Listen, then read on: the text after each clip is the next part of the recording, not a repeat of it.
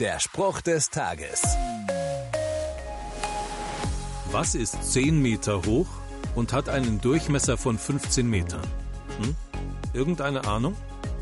Das sind die Maße des weltgrößten Termitenhügels. Ja.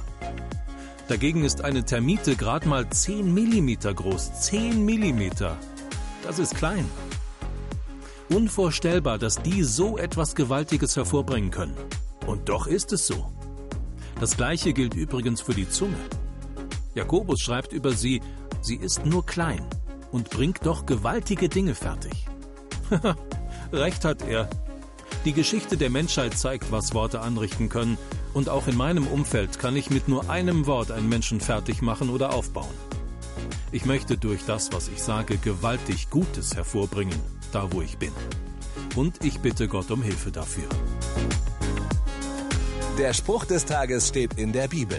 Bibellesen auf bibleserver.com.